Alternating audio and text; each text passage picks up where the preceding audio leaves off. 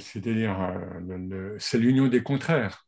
Hein, l'union des contraires, euh, qui, est euh, dans le soufisme classique d'ailleurs, hein, ça c'est vraiment enfin le soufisme et dans les autres spiritualités initiatiques, qui est un, passage obligé, si je puis dire. Et donc, vivre ce qu'il y a de plus dans, je vis ce qu'il y a de plus beau dans ce qu'il y a de plus sordide. Hein. Euh, euh, moi, j'ai parfois, enfin, enfin, je dis plusieurs fois ici ou là, mais euh, voilà, sans doute parce que je l'ai vécu, mais je ne suis même plus, mais sans doute. Si, si comment dire, si la présence, la belle présence, la présence divine, euh, vous quitte lorsque vous êtes dans des situations sordides. Et je, prends, je prenais l'exemple, alors maintenant moi, parce que euh, je pratique moins le métro euh, de moins en moins, surtout qu'on ne se déplace pas.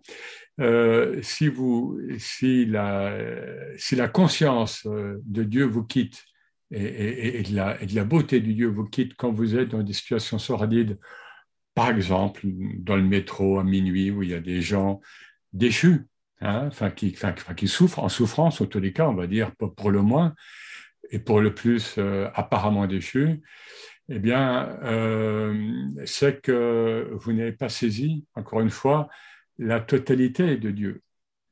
Hein, donc, cette complétude, el kamal d'Illah, hein, on dit. Hein, souvent, on dit, lorsque nous, humains, on fait, en, en on dit ça, on fait telle ou telle chose, ah mince, ben ça, c'est pas réussi, euh, etc. Et euh, on va vous dire, El Kamalu Lillah, la perfection n'est qu'à Dieu. Voilà. Et la perfection, c'est quoi? La perfection, c'est l'union des contraires. Donc, et c'est pour ça que nous, enfin, c'est un des modes d'explication du bien et du mal, hein, c'est ce, comment, comment goûter la, lumière si euh, nous n'avons pas la nuit, etc., etc. Puisque nous sommes encore une fois incarnés dans la dualité. Donc, c'est notre mode de connaissance. Donc, c'est une voie de gnose, précisément. C'est une voie de gnose que de, de, de, conjoindre et d'unifier en nous les sentiments, les vécus, les perceptions qui peuvent nous paraître tantôt positives, tantôt négatives, tantôt belles, tantôt hideuses, etc. Puisque tout ça, ce euh, sont des, que euh, tout ça, ce sont des faces de Dieu. Ibn Arabi revient très souvent sur ce verset, je crois que c'est en 215, hein, où que vous vous tourniez, là est la face de Dieu. Est-ce que nous avons un peu euh, médité, enfin, au sens coranique, est-ce que, que nous intégrons en nous un petit peu ce verset? Où que vous vous tourniez, là est la face de Dieu. Donc, euh, regardez les, merveilles euh, hum, humaines qui se sont révélées euh, chez des gens qui, chez, des personnes qui étaient en concentration. Et là, écouté une émission sur Stéphane Hessel, vous savez, cet être qui, est mort très âgé et qui, à la fin de sa vie, a écrit ce livre. comment c'est le titre, le titre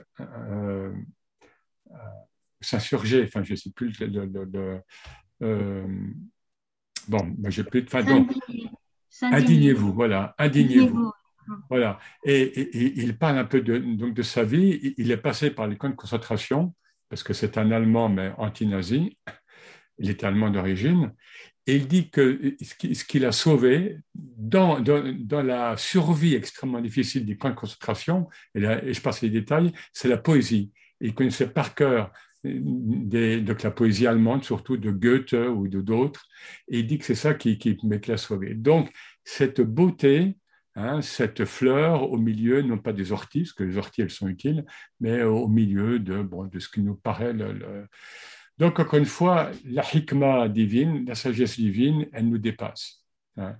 Alors, bien sûr, euh, certains, certains, euh, comment dire, euh, certains théologiens juifs ont dit après la Shoah, Dieu s'est désolidarisé, il nous a quittés. Bon, chacun a, son opinion, mais la trace de Dieu, la trace de Dieu est toujours là. Après, elle nous apparaît, bien sûr, comme ceci ou comme cela, mais en tous les cas, c'est pour ça qu'on dit traditionnellement qu'il faut un maître. Ce n'est que par l'union des contraires, mais il faut bien saisir ce que ça veut dire, l'union des contraires, l'union du bien et du mal. Qu'est-ce que ça veut dire Réaliser l'union des contraires? Prenez des images. Hein. Pourquoi oui, les politologues, oui, c'était très beau, il faudrait plutôt des ornithologues. Moi, je dis toujours, il y en a marre de sciences po, il faudrait des sciences pi, des sciences spirituelles. On, nous met toujours à la télé, bon, je ne regarde pas, je ne regarde pas ces émissions en tous les cas, des politologues de Sciences Po, Sciences Po, et, plus on les suit, et plus on les écoute, et plus on voit que la sphère politique mondiale, mondialisée, elle, tombe, elle, coule, elle s'effondre.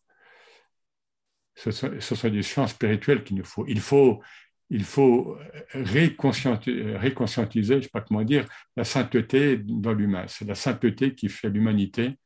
Et si nous, si, nous donnons des clones, euh, donc des, robots, eh bien, la sainteté nous quitter. à ce moment-là, c'est la fin de cette humanité en tous les cas. Et donc la fin de cette conscience attachée à cette humanité. Et le Coran nous le dit. Si vous n'êtes pas l'auteur, nous ferons venir d'autres êtres. Hein, il, nous dit souvent. Alors, en mode positif, apparemment, hein, selon le Coran. Si vous n'êtes pas l'auteur du message que je vous ai envoyé à travers 124 000 prophètes, eh bien, nous ferons peut-être venir des gens qui sont réalisés, qui, se réalisent. Et peut-être c'est ce, qui se, passe actuellement. On, voit que les enfants sont de plus en plus éveillés. Alors, il y a, l'aspect négatif, parce qu'il y a des enfants qui sont pubères physiquement à l'âge de 7 ans, mais en même temps, on nous dit, et ça c'est un des signes de l'ère messianique, que l'enfant de 7 ans sera agnostique. Et on voit cette accélération à l'œuvre. Encore une fois, avec les aspects positifs et négatifs, puisque ça fait partie de notre dualité, de la binarité de l'incarnation.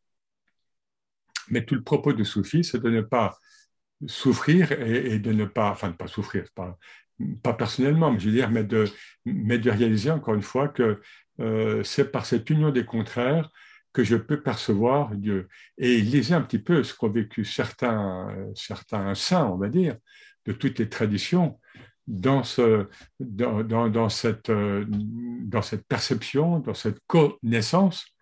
Hein, ils sont renés dans l'unicité, c'est aussi l'épreuve.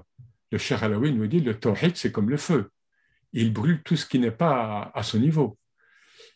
Voilà, donc, Rahma, miséricorde, mettez le prophète en vous, le modèle mohammedien, cet être qui est un, modèle d'équilibre, de stabilité, de sagesse, de miséricorde, et, et les chers, pour autant qu'il y en a encore maintenant, eh bien, sont, et il y en a encore heureusement, mais je pense qu'ils vont disparaître de plus en plus, pour faire face à autre chose, à une autre réalité qui sera plus englobante, à mon avis, une réalité, mais au sens spirituel. Voilà, donc, et surtout, ayons confiance. Ayons confiance. Euh, dans un passage coranique, hein, euh, euh, répond-leur Kullun min indillah. Tout vient de Dieu. Kullun min indillah. Tout vient de Dieu. Et, il, ne peut en être autrement. Il ne peut absolument en être autrement. Quand nous vivons des états psychiques, des états de dépression, quand nous regardons, quand, nous voyons dans, le monde des choses horribles, etc.. Tout vient de Dieu.